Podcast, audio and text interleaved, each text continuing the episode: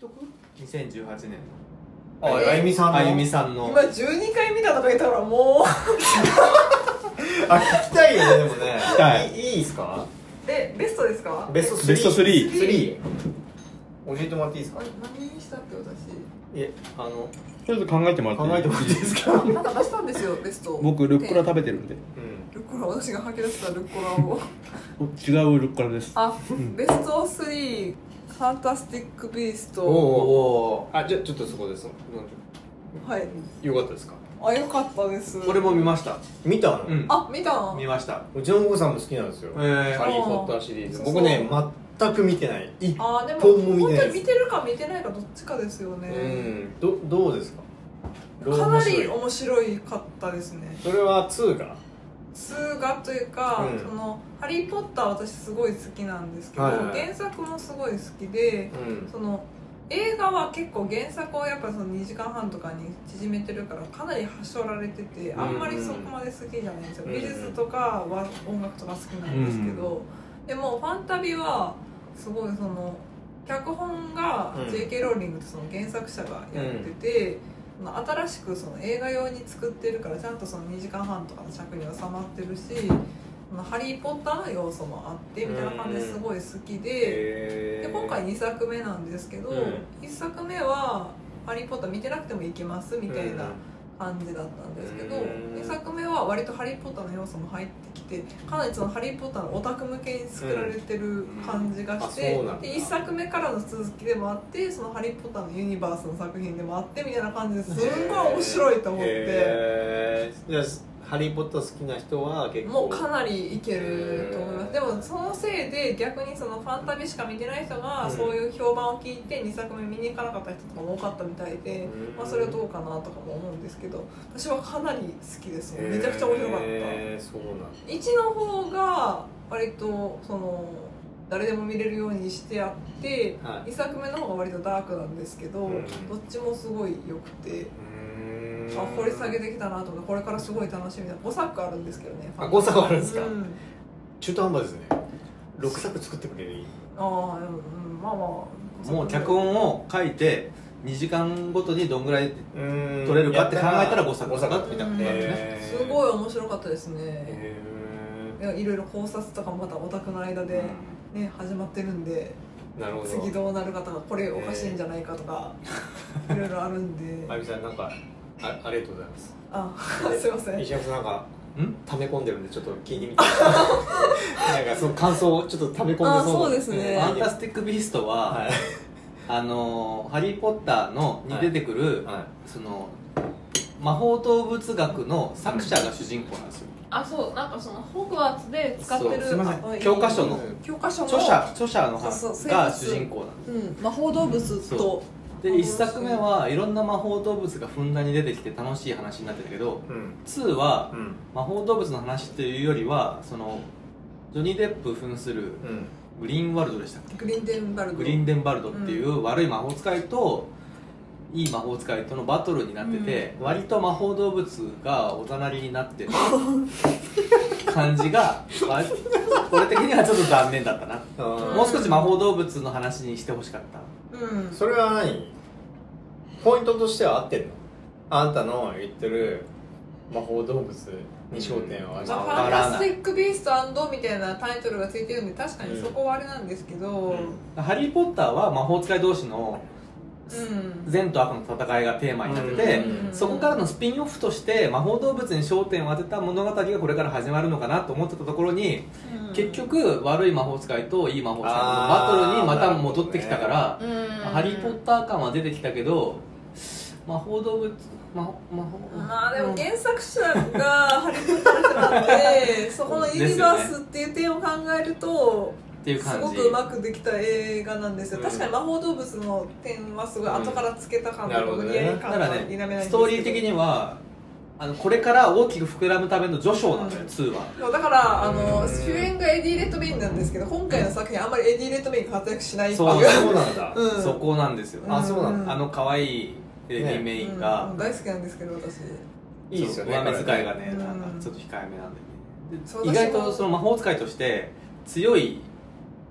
人間うんっていう描かれ方してて、あそうなのみたいなもうちょっとこう魔法動物を使ったうん、そうですねアクションが欲しかったなそうそうそうそうみたいなまあ無理やりつけた感が確かにありましたねが 3D に期待してます、うんなるほどうん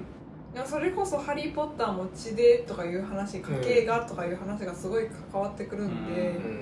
んうん、だから今後その過去に出てきた「ハリー・ポッター」で出てきたキャラクターが出てきたけど今回の「ハリー・ポッター2」あハリー・ポッターじゃないファンタビー2でそこについてそこまで深くされなかったんで、うん次多分3以降で描かれてくるハリー・ポッターってずっとイギリリスの話だったの、うんでうんファンタビファンタスティック・ビースト1でアメリカの話になったそのうそうそうそうそうでアメリカではこういう事情になってました、うでん、あー2になってそうまた世界観でね今度フランスになったのパリですでねパリ、うんヨーロッパだからイギリスと近いじゃんだからそっちの話になってきたところで、うんちょっと「ハリー・ポッターによ」また戻っちゃったでも多分それはあごめんなさいめっちゃ否定するみたいになるんですけどいいんですよあのファン旅のニュートがすごい旅してる人で魔法の物を求めてすごい旅してるんですよだから今まで「そのハリー・ポッター」シリーズで私たちはそのロンドンの魔法界しか知らなかったそうそうけそうそうどそうアメリカとか今度フランスではこうなってますっていう事情がそうそう分か次る多分リオデジャネイロとかそういうところにへー話が広がったんだよねすごくものす ごくだからその魔法界を知らないそのニュートっていうその主人公がいるんですけど、うんその人が知らないように同じように私たちがそのいロンドンの魔法界しか知らなかったそのうそうとそう同じう体んうんでアメリカであったりパリであったり次の舞台でやるって言われてるそのリオデジャネイロであったりそういうところを見られるっていう意味では面白いんじゃないかなとは思うんですけどなるほどね俺はねその悪役とか出てこなくて、うんニュートが世界各国のいろんなとこ行って不思議な魔法動物を捕まえるワクワク動物ランドみたいな感じのやつが見たいかな、うんでその背景としてこういうストーリーが進うん行だしかてらますとまかあ、まあその要素がすごい強かどったかですによねダンブルドアみたいな名前が出てくるとかそういうのが見たかったかなって感じうん今回がっつりやぱファンとし結たらユ構ニバースでつながってほしいとこあるのでうん今回はおおっていう感じでしたけどねがっつりねストーリーがちゃんとあのね石神さんを置いていかれてる感がすごい右見て左見てみたいないやば俺ね本当全く見てないんでうん客観的にどういう感想なのかなと思って分析してたところなんですけなるどほあの相反するもんなんだなっていうのがよくわかりましたこうね愛があるゆえにうん愛憎がこう相反してますね私はすごい好きでした面白いと思まった、あ期待するものの違いですだからこんなんていうんやその「ハリー・ポッター」は映画化するときにもともと原作があるから知ってて見るっていうのでどういうふうに映像化されるだろうという面白さがあるじゃないですか、うん確かでにもその「ファンタビ」は J.K. ローリングが新しく書いて、うんあの制作にも関わってて映画用に書いてるんですかそもそもあそうですそうですだからその映画館で初めて知る事実とかもてかもうほぼ全部がそれなんですけどそれがすごい面白いからすごい衝撃でハーってなったりとなかるほどねあこういう要素今入れてくるんだみたいなのがあるからうんファンタビのねすごいいいとこがあって衣装がすごいいいのもうめちゃくちゃ好きですねイギリスなのでもうんえーワンの方が好きでしたけどねレディ・レッド・ミンのうんあのスーツ姿みたいなやつが可愛いんだよねかっこいいです私あのファンタビのヒロインのティナっていう人がいるんですけど、はいはいはいその人の髪の毛に憧れすぎて美容師さんにその人の髪の毛切ってくださいって指示して行っちゃいましたいい行っちゃい ま行っちゃいまししたもう行っちゃったんだじゃあたらしょうがない ね いやなるほどでもそれぐらいいいってことでしょね私はすごい好きです、うんまあ俺もよかっだたから原作が好きな人の評価がすごい高くて映画しか見てない人の評価が低いみたいなので結構割れてるボ感じヘミアン・ラプソディ的なあージレンマが起きクてイーるンね僕ねあの僕のねファンうんいつもやってる女子にうん女子さんの女の子がいてうんうん「ハリー・ポッター」大好きなんですへようんーでその子に「ゲーム・オブ・スローンズ」をもうゴリ押しうんしすぎて好きうん「もう絶対見ません」って言わ れて逆失敗効したじゃ果ないですかでも多分見たら絶対好きなのうん進み方でも石上さんがそんな言うんだったら「ハリー・ポッター」を全話見てくれたら私も「ゲーム・オブ・スローンズ」を見ますって言われたんですよ見なさいよじゃあう「んハリー・ポッター」をうんでも「ハリー・ポッター」ってやっぱ小説うんまあね小「説ハリー・ポッター」面白いよだって3はあれだよアルフォンソ・キュアロンだよ監督知ってはるそうそうそうそうそうそれから見ればいやいやわかんないですよ分かんないかでもさどうなの何がいや俺全く原作読んでない人がうん全然面映でも画か白いそういらう人多いと思いますよ多分映俺も読んでない画もしんか見てない人読んでないの家にあるけどああまあいいやああ えあ本当に面白いですかあ面白い面白い私は映画はあんまり好きじゃないのであ原作のハリー・方ポがッターの好きなんですうん俺やってみればいいよでもね僕のハードルとしてはあのロード・オブ・ザ・リングはすごい立ちはだかってるんですよあー好きだから私ねロード・オブ・ザ・リングあんまりなんですよええだからさー、ゲー J- スの好きなのに J.R. トールキンとそうそうそう J.K. ローリングだからうんそのハリー・ポッター見るハードルがものすごい高いんですよ俺、うん僕の中でなるほどねあの比べちゃうからどうしてもうん全然違うからね全然いや違うんだけどファンタジーでしょ時代も設うんい定やわかるもよ全ハリ然違ー・ポうッターは現代ですからねうイギリスだからねんうんなんかんそっかどういう気気分でで見りゃいいんだだろっうてゲームオブスローンズと指輪物語と同じ気分です同じ気分えー違う言いんます完全同じ気分ですねあそうはだからそれもちょっと最初ゲースロを見る障害になってたというかそうすうん、なんかやあの指輪物語っぽいんだろうなみたいなのはあって、でも見たらすんごい面白くって、うフんァンタジー要素そこまで強くないかそうそうそうらそううんいろんな人が面白いっていうやつは見たら大体面そ白ういそうそうそうそうねスそトれレンジャーシックスとかそうあんだけ世界的に売れてるわけだからそうなんです僕が「ハリー・ポッター」シリーズを全部見たけら、どゲイスのファンが一人増えると思ったら見れるかなうんゲースロの優先順位高すぎるでしょ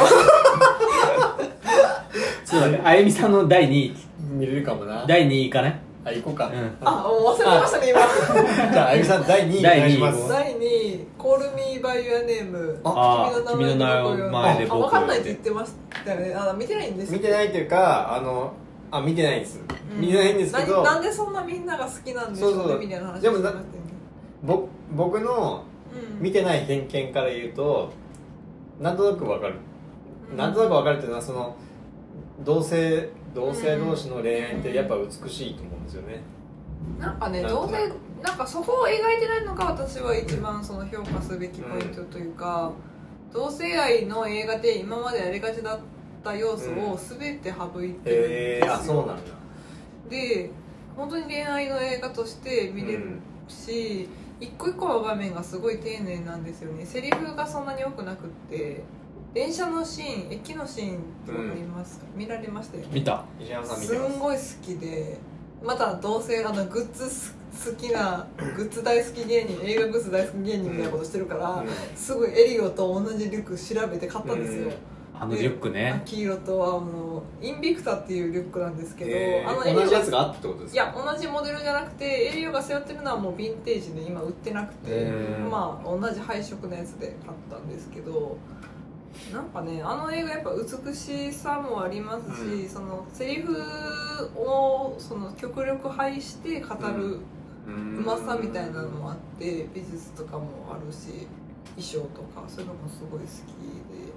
でその同性愛っていう LGBT の話で言うと、最近見た映画で「カランコエの花」っていうああめっ映画すごいが反応しましたねほんのすごい良くあて。へいやなんかあれ本当なんかそんなに何にも予備知識なくて入れてあの入れずに見ていただきたいんですけど今でももあう本当やってなくてどこでも全く情報入れてなくてはいあのあゆみさんのツイッター情報だけ見てるんですけど、うんうんそもそもどこ映画ですか日ー日本の映画画だあ日本映画なんだで39分しかない短編えみたいえなそうあなそうんなだんだ映画なへんですよ、えーすんごい良くてーなんか予告編でさあの男の子がさなんかうんうちのクラスにいるんじゃねみたいなそあうそう全然知らないか内容知らないなんか高校2年生のあの、まあ、青春ものみたいな感じなんですけど要は自分のクラスにうんで LGBT の人がいレるかズもビアンの子がいるんじゃねみたいな話になって、うっんていう話なんだよね、なんへかーそうそう、あなんかそうなんだ自習になっちゃって急遽でその保健の先生が来て、うんその LGBT とはみたいな話についてするんですけど、それをやってるのがそのクラスしかないくて他ではやってないから、うちにもしかしたらそのいるんじゃないかという疑いが始まってじゃあ誰が LGBT の人なのかっていうのを探すみたいなとこから始まるんですよそうそううんうわ結構きついですねそう結構きついよねもうすごい39分なんですけど、うん一個一個のシーンがものすごい丁寧でへー見てる側にも誰がそのそうそう分かんない疑われてる子が分かんいないからそれでもそれを探しちゃう目線がうんクラスの男の子がそれを特定しようとしてやっきになっちゃうっていう気持ちとリンクするって話になってるんだよねあれはもう本当にかなり良かったですね LGBT の映画結構私好きでよく見るんですけど一番すごい視点が新しくて、へ今クラウドファンディングとかもやっててもやろうかなって思うっんて、ゼロを日ものす本がごい目指良しかてったでるっていうのすがねいいよねうんでももう本当やってないんでソフトで見るしかない感じなんですけどなかなか公開してるところも少ないんで、まあ、これから公開拡大するかもしれないですけどだから君の名前は僕でようん君の名前で僕を呼んでも割と古典的なフランス映画とかでも結構あるうんう話で割と別に今んうん2018年の映画っていうよりうん昔からそういうのやってるじゃんみたいな感じはあるよね、うんあるうんうんただなんかそれが時代にフィットしたみたいなところがあって、うん今 LGBT に寛容になるっていうことまが、あ映画増えてきてますしねうんまあそれってあれだよね俺がさうだうだ石山さんに感想を聞いたところでわからない空気感っていうのはやっぱありますよねうん時代が逆に今不寛容だから、うんそれに対す映画はいつも左翼的な運動だから、うんその世間はこうだよねみたいなところに対抗していくために映画があって、うんだから常に映画はなんかそのトランプ政権的なものに反抗するものとして存在してて、うんだから逆にそれが問題というかディズニーで最近問題だなって思うのがそれにはめすぎてるとこがある部分もあって、女性だから強くないといけないとうんなんかか、ねうん黒人が主人公じゃないといけないとか、LGBT とかもそうですけどそれは逆ポリコレみたいなそう感そじにうなっそてうますよねそうだからそれを強めすぎて逆にどうなの逆に窮か屈だなよねそうみたいな逆ステレオタイプみたいなのもあったりとかしてだからそれがないんですよ「コルミバイアネはうん本当に自然普通にねそうそうそうそうなんかねその見方が見てないからね大体わかるでしょわかるよ、うんわかるんだけど意外と難しいなと思って見ちゃうんだよね、うんそうムーンライトうんもあったじゃないですか、ムーンライトもそうだしなんだっけこれも今回のもコそルうだし、ミバイアネあと見方がねブロックバックマウンテンまあもうブそうラックだバイけどアネでもね、うん、だからもうなんか特殊なものとして描描いてくること自体がそうそうそうもうおかし描いてること自体はピュアなことそうそう LGBT とかって言でっちゃうことも世間の方がもう潤化してきてるかうんらそこを映画で描くこと自体がもうなんかちょっと遅いよねっていう感じだそうだだからカランコエの花とかはそれを結構なんか先行ってる感じがすごい良くて、要は別にその特殊なことで描くっていうわけじゃなくてうん普通なこととして普通なものとして見てよっていううん視点っていなんかそう面白くないから言いたくないんですけど「カランコエの花」はかなり LGBT の映画の中でかなり先を行ってる映画だと思う、まあ、それはその見ていただいたら分か見るとた思ういんでけどす見どる手段がそうですよねえないんですかクラウドファンディングしてリターンでその DVD やらブルーレイがあるみたいな感じそれぐぐらいらいであゆみさんどうやって見たんですかあの映画館でやってて見ましたええそれ単関系はいあのシネコンですけど昔のやつやるみたいな映画館でへ地元の映画館でえやって昔のやつ何年昔っていうかあのちょっと前の映画とかをでうんも2番かみたいな感じでですごい評判だからやりますみたいな感じで拾ってくれてすごい結構見に行ってて、うん、あの「君の名前で僕を呼んで」のうん、エリオの相手役になるオリバオーリアバーミーーハマーアーミーハマーがうんの服装が80年代なのかな、うんうん、うんすごい80ですねダサいんですよねうんうんうんうんでもなんかそれがやぼったさがすごいいい感じなんだよねうんうんうんうんあの衣装とかにも結構意味があって、うんすそごいれそう原作の小説読んだら割と保管できるんですよ、それが映画で意味わかんないとことかがあの町山智博さんの映画「無駄話」でもやってんだけど、うん原作の人が実際にその自分がイタリアの北イタリアでうん休暇過ごしてたらしくてその時の体験結構多分に含まれてるらしいんだけど、うん自分自身はゲイの体験はないって言ってるらしいんだよ、うんうんけ、どあのダリエリオのう体験は自分の子供の時だしんうん、オリバーの体験も自分が25歳ぐらいの時の話だし、さらに言うとエリオのお父さんのうんの立場も自分が経験してることだ,、ええそうなんですだからあの三三者三様全部自分のことみたいな、うんだからうん完全に私小説らしくてう、んその辺見ると面白いかもしれない、へー気がするだからもう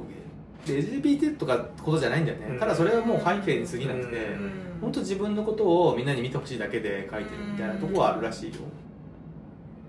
続編も作るって言われてるんですよねらしいそのビへフーォアシリーズみたいに20年後ぐらいのやつうん、だでよね原作はあるんですよね、その20年後に再開するシーンみたいなのがへえそれを多分膨らまして作るんだと思うんですけど、それはちょっと見てみたいですねうん、ああの「コルミバイネム」はめちゃくちゃいい映画なのいで、やいや見見たいなと思っては思ってたんですけど結局見てないんで美しいって感じですよねあのね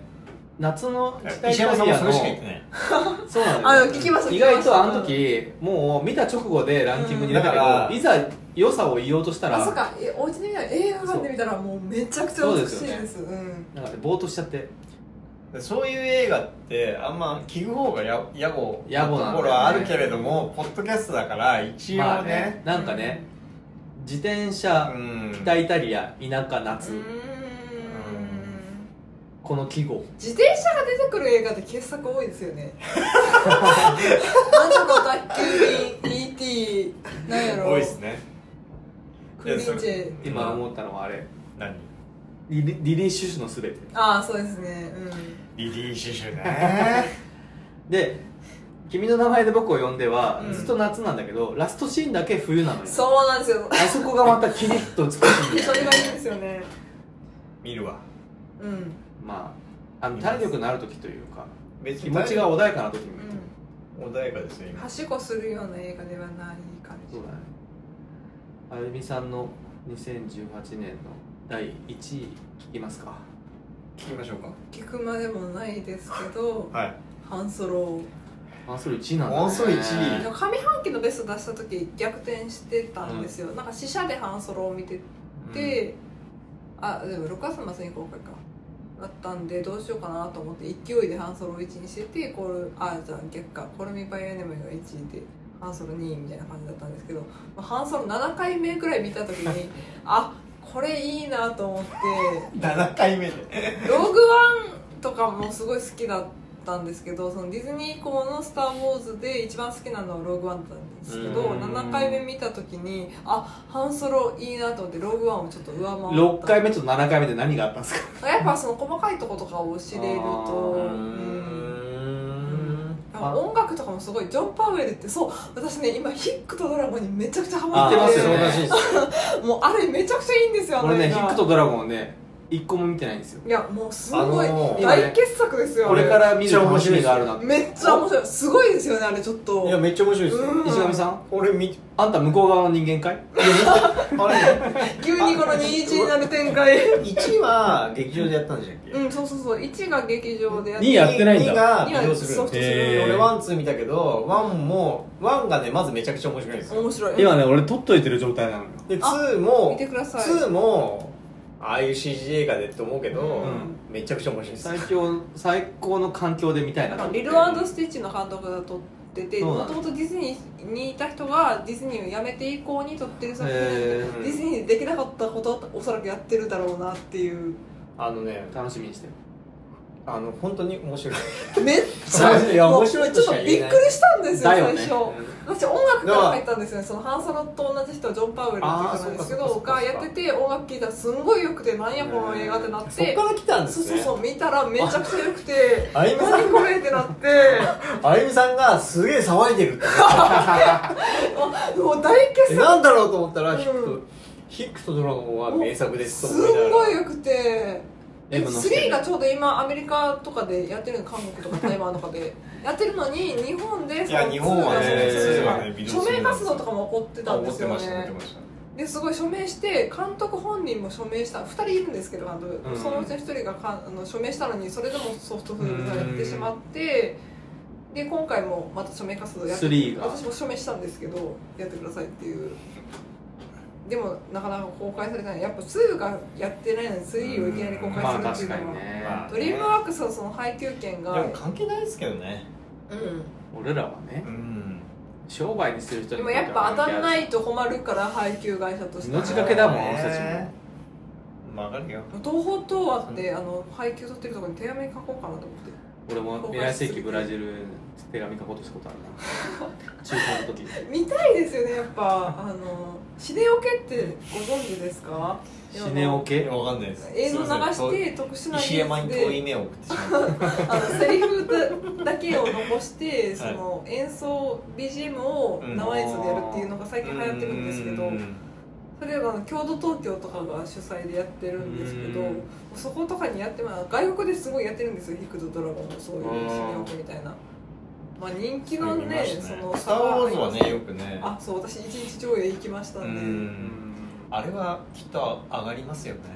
やっぱ違いますねもう別の映画みたいになるんで、でもそりゃそう当たり外れがあってララランドとかは結構そんなまああ、ー良かったですけど歌入ってるんで「美女と野獣」とかも見たんですけどなんかあんまりかなっていうのがあって、オーケストラがいい気がするな E.T. とか「スター・ウォーズ」とかそういうのああすごそういなんかいうね単純な ジョブ・ウィリアムズがいいんじゃないかっていう、確かにだからジョブ・ウィリアムズのうん、あなんか明日あるんでしたっけああさってそう私今回その東京にそのために来たんですけどジはョブ・ウィリアムズの曲ばっかりやるコンサートみたいなのがあってそんなのあるの知らなかったよねえ大阪でやってたのに東京のサントリーホールで見たいがためいに、うんでまた東京フィルでやるので、関西フィルで今やっへてたんでーすそれを見に来たんですかメインそうそうそううそうそれがあって今回東京どんな曲をやるんですかねスター・ウォーズ」を中心にやって一部がまあいろんな曲「ジュラシック・パーク」とか「ジョーズ」とか「インディ・ジョーンズ」とか「スーパーマン」とか「E.T.」とかその有名なとこで二部が全部「スター・ウォーズ」みたいな感じえー、スター・ウォで。ーズ推しなんだやっぱりそうなんだうん、で関西フィルよりもやっぱ東京フィルの方が私好きなんでえ違いがあるんですねそうなんですよ「えー、ー一番好きな曲が王座の「間」王宮の間」王座の間スター・ウォーズ」のエピソード4の最後に最後のね表彰式のシーンで流うれる曲んメダルもらう時んですそうそうそうあれだけどなんとなくわかんないけどねわかるよねジョン・ウィリアムズ私すんごいあの今日誕生日なんですよジョン・ウィリアムズ2月8日おめでとうございますおめでとうございあまりがとうござすいます じゃあおめでとうございおますめでとうございますもうジョン・ウィリアムズ本当なんか不何も知らないジョンウィリアムズ死んだらすごい嫌だなってめっちゃ思っててでも割とじじいですよ何歳ですか今80いくつとかなんだろうでしょうねうんでしょうね三つ死んでもおかしくないあの人と宮崎駿は一生生きといてほしいって当にいや無理ですよ無理ですけどジョン・ウィリアムズエピソード「スター・ウォーズ」のエピソード9で最後って言っててあれで引退するらしくって、あすいごい多分気合い入れて作ってくれるナインはねナインはねあのエピソード789のうん過去作のうその「スター・ウォーズ」の曲をちょっと使うじゃないですかあれって確かに上がるんだけどうんちょっとどうなの的な気持ちもなくもだなよいじゃんいいじゃんん、789はでも7は割と新しい曲めっちゃ作っててうん8が多分だ病気がちとかしんどくて7の結はいはいはい構対応してるんですよけどそうなんだだからなんかオリジナルでやってくれりゃいいっていう気持ちとでもせっかく「スター・ウォーズ」なんだからっていう気持ちのせめぎ合いじゃん多多分分なんか要フはァンによっては全く違うそ曲れ使さうとだからどっっちにしたってだよねそロれークワンはだから一切使ってないんですよね似てる曲は使ってるんですけどでもスピンオフだからハンソロはその元々のテーマをジョン・ウィリアムズが書いて全部言われたそを元に待って純ちゃんもっと泳がして全部言おうとこ思のったブラックフィッシュブラックフィッシュもっと泳がしてブレブレンデンタリー泳すがぐし遅れてくるみた いなごめんごめん俺が入る隙がなかっただからあのでもそのさっき言ってた「ギャラクシーズ・エッジ」っていうあの、うんアメリカの「スター・ウォーズ」のテーマパークがあるんですけど、はいそこのために曲書いてたりとかするんですよ、えめちゃくちゃいいんですよその曲が「えースター・ウォーズ」それは日本でも聴けるんですかあの YouTube で聴きますあ YouTube でうん、あのスター・ウォーズが公開してるんでジョン・ウィリアムズね私もうジョン・ウィリアムズのこと好きすぎて、うんジョン・ウィリアムズが亡くなったらどうしようっていう想像して泣いたこととかあるんですよあのねあゆみさんあゆみさんここは笑っていいんですよね あいいですいい です一言言うと泣かないでください優しいなだからレイヤーがあんた優しい亡なくなった時とかもあのキャリー・フィッシャーが亡くなった時とかもギャリーフィッシャーの話はねちょっとあれちょっとちょっとやめてもらっていいですかねなんか「カラコエの花」をやってくれた劇場塚口三三劇場っていうんですけどそこが「はバック・トゥ・ザ・フューチャー」を3部作やりますみたいなとか1作目の日で見に行こうと思ってたのにうんキャリー・フィッシャーショックショックすぎてやめましたねキャキャリーフィッシャーはねショックですよね私もねちょっとまああのあれかな金雑でも行ったかなったかな言ったかもしれないけど僕の中のキャリー・フィッシャーは恋人たちの予感のキャリー・フィッシャーで,、うんあれいいですよねあれいいねあれねであのいきなりビッグシック出しますけど、うんビッグシック見始めた時にうんちょっと恋人たちの予感を思い出したんですよね、うんなんで思い出しませんかいや全くどこであのね序盤序盤あのちょっと仲良くやってるぐらいな感じそうなんだっけあったあっ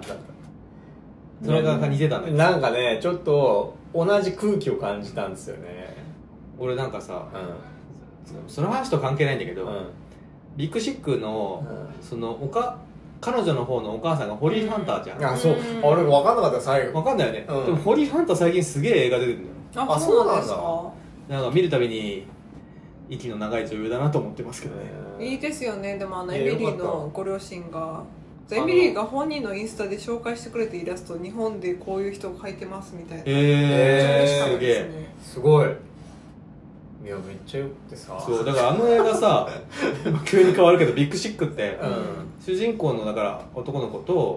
ん女の子がうん脚本書いてるのよ実際にそうそうそそうそううだうんだったね自分たちのねこれネタバレだよねある意味ねううんんまあでもホームページとかにも書いてるからねそっか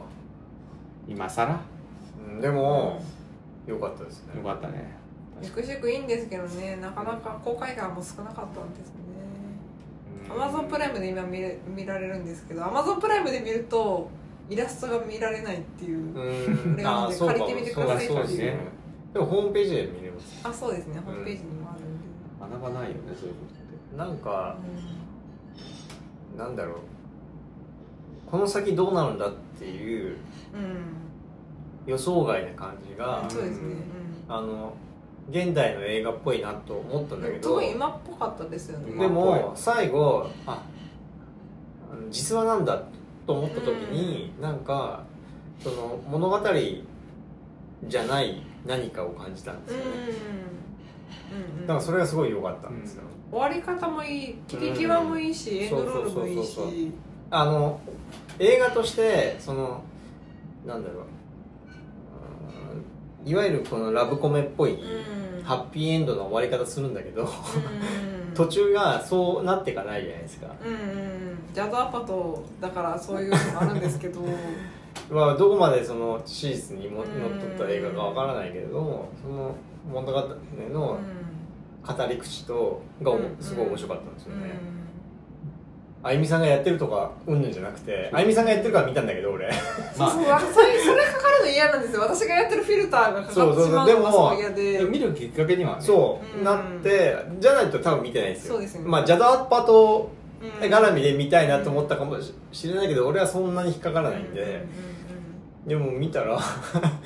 いいよねすげえよくて2012年ぐらいにさ「うんキッズ・オール・ライト」って映画あそうそうあそうーそれ思い出したよ思いか出っでしたすねただから私も見家族の話ってうん結論を出せないのよ映画的に、うんうんうんこうだよねっては言えないもんだから、そう家族みんなそれぞれ違うから、そうそうそうだからこういう家族もありましたうんあなたの家族そもうそうそうそうねっていう話でやっぱ提示して最後に皆さんどうでしょうかっていう提示する終わり方っていうか結論つけない終わり方っていうのがやっぱり現代っぽいしなんかこう真摯な作り方っていううんか家ね、族映画のあり方が変わってきてるっていうか、うん家族イコール仲いいですよとかそうだね家族イコールみんな一致団結しますよそうみたいな型を破ってきてますそようねですそうそれだけが正しいっていうよりも、うんそうもいかねえじゃんっていう話だをから気象そのまま描くっていうかね気象転結ある家族の話で終わってないっていうところうんが、変に泣かせる終わり方にしてないっていそうそううそかううんもうありのままこうだったですん皆さんどうでしょうかって終わり方っていうかねだから逆に泣かせすぎると寒くなりますよそねうそうなんですよ最近でそ言ううそうそとうねみ見終わった後に石山君になったファミリーツリーをまず思い出したのとあーあファミリーツリーじゃねえやキッズオールライトキッズオールとライあトと俺ファミリーツでリもーファミリーツリーもそうかも思い出したうん最後でまあいろんなことあるけどっていうそうそうねそう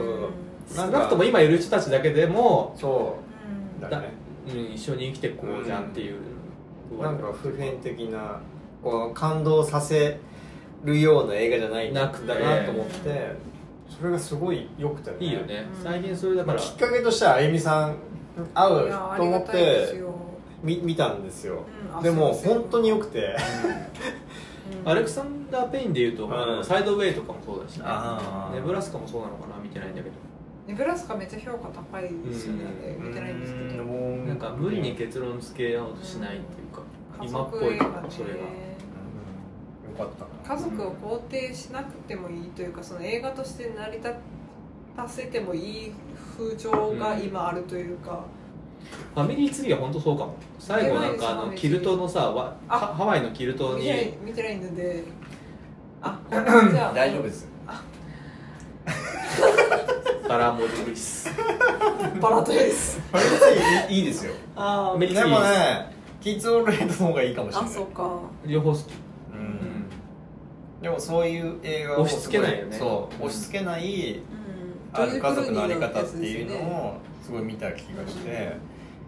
ビッグシックもなんかそういう感じがしただかすらごく要は普通最初は普通のロマコメっロマぽコいメっぽい感じだよね終わり方になる落ち着くのかなと思ったら最後そうじゃなくて多分あれが現実なんだろううね、んでも史実にまああるリアルにのっとった映画ではあったんで現実を見せせつけてくれる映画っていいですよそうなんですよねだからアパートチームで言ううと、んあのノックトアップってあったじゃん、うんえーえーと僕らの、うんじゃないな、えー、と無計画の命中男っていう変な表題つけられちゃった、えっ、と「ノックトアップ」って映画があってあれも割と最後はいいオチだったなっていう気がするうんアパートを全然見たことがなくてアパートいい映そ画のビッ多いでグすシックで初めて見たんですようん何がおすすめですかアパートそのノックトアップと、うんあともう一つ、えー、とハワイに行くやつなんだっけえっと無無計画の命中男はノックトアップじゃんえハワイのやつは寝取られ男のラブバランスとこのラブバカンスだあれも面白かっあれ面白かったでもノックトアップが一番面白いかもうんあと40歳の童貞男っていうのあがーアパートの代表的なやつなんだけけど、その、でもそれよりノックトアップの方が面そうだ白いかねなノックトアップのその後を描いたうんあそんなのあんのある40歳のなんとかなんとかっていうただねノックトアップも視点はその10代ティーンのモテない男の子のその童貞を卒業するかしないかみたいな話ではあるんですうんようんうんただそこだけじゃない何かはあるかなとは思いますけどねなんか見てみようかなって思ったんですちょっとうん手出しづらい内容ではあるかもしれないあうんのそうなのね結構想像するとこ多いですよねうアんパートね多いです多いですうんねえめっちゃみるみる詐欺みたいなのもしまくってるでもあゆみんさんのさうん自分のものにしていく感 じが結構気持ちいいっていうかねあーまあ好きなやつその好きなものは好きっていう主張がなんか俺は好きですけうん、ありがとうございまどす。ね、 うん、そんなことない、いや確かにそうかうも、ん、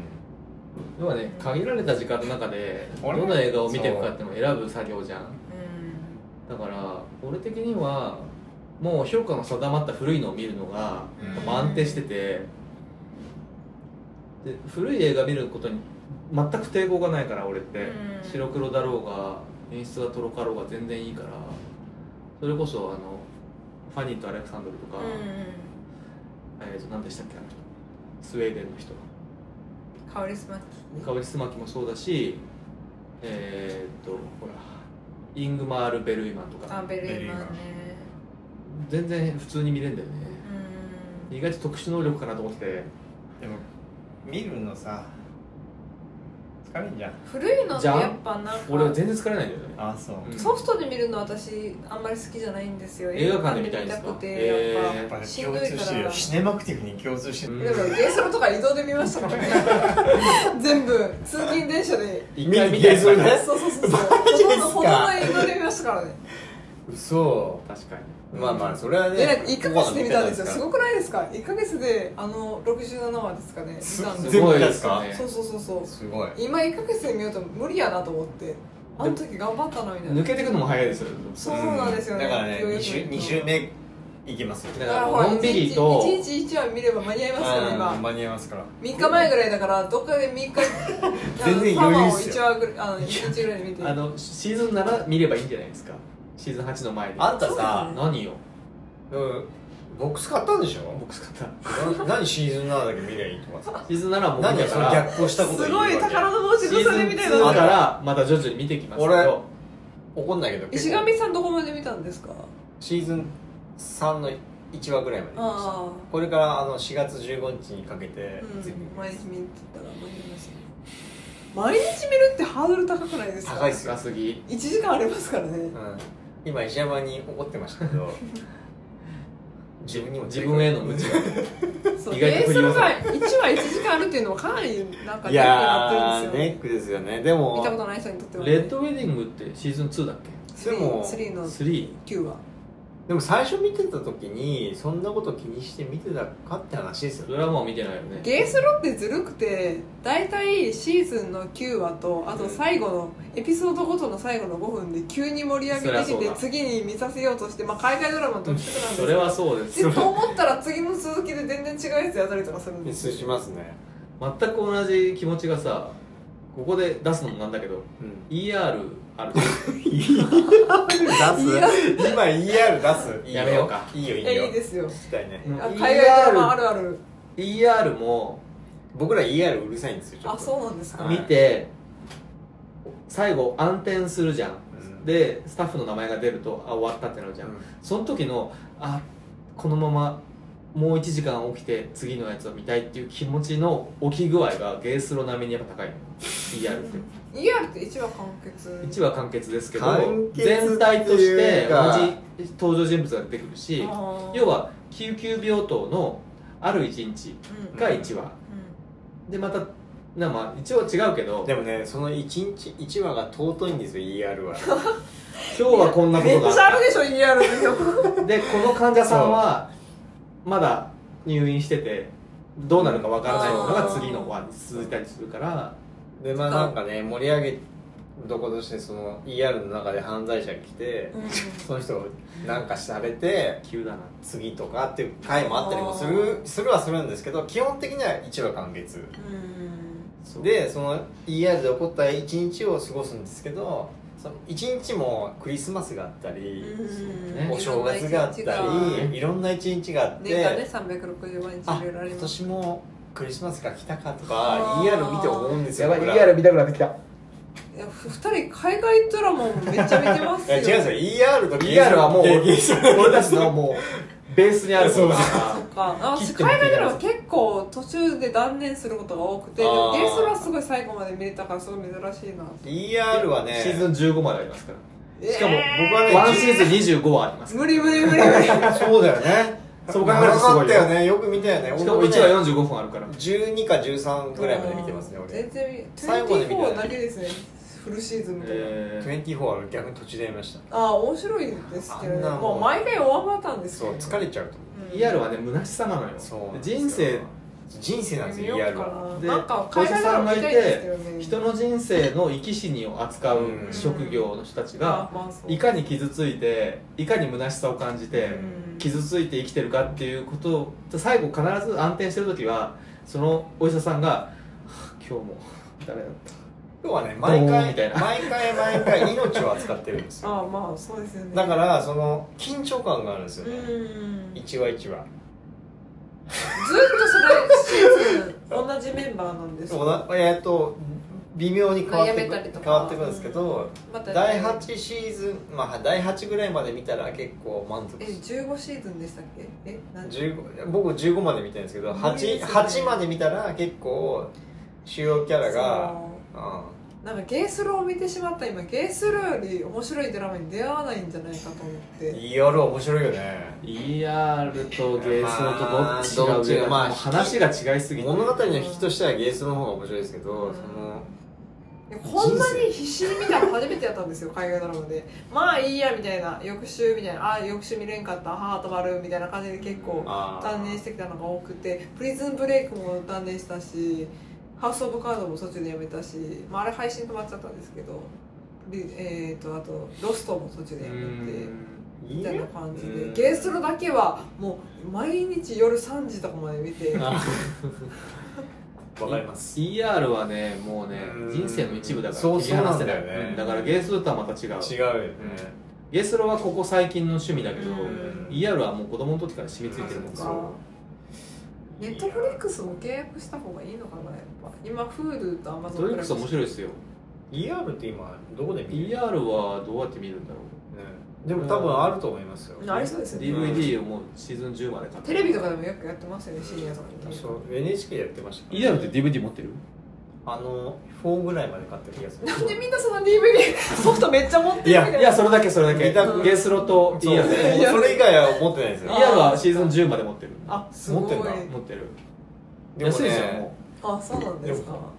うとりあえずシーズン5まで見ればシーズン5いやで俺8まで見てほしいあグリーン先生かそだからもうどこで降板するか分かってるから先生あ、がそっかそっかう。8はものすごい感動的ですよえー、これどうしよう、次、あ、次だ。次でも時代は感じるよね,、まあねただそのあその人たちが生活してて、うんその日々を過ごしてるんだって感じはすごい ER のっていうドラマは感じるんですよー一番最初のって何年前くらいですシーズン1はね94年とかだと思うんめだよっちゃ前やろ。俺本当学生専門学校の時だそうだなうちの母ちゃんが20年以上前最初にハマってたのもうすごいですね、この海外ドラマの話でこんだけ盛り上がるって。はい。よしはい、はい、ありがとうございます。めっじゃあ終わりましちょゃうやばい、そしたらもう私本当にね東京に来るときに一番楽しみにしてたんですよこの金座の会。マジっすか嬉しい、はい。またまたまたまたまたまいやいたやいやいや本当に本当に。はいじゃあありがとうございますありがとうございました、本当に。ありがとうございました本当に楽しかったですね。ね楽しかったでしすいとこほぼほぼいゲいいいいストの話しかしてないいやめっちゃ楽しかったよね,、ねまたまたぜひあ、えぜっひと終わったらいいと終わったらやりましょうよはい、や確りかにましょう。えーここまでお送りしたのは石山と、石神とあゆみでした。さよなありがとうら。ございましたいくさん終わんのこれ。終わりますはい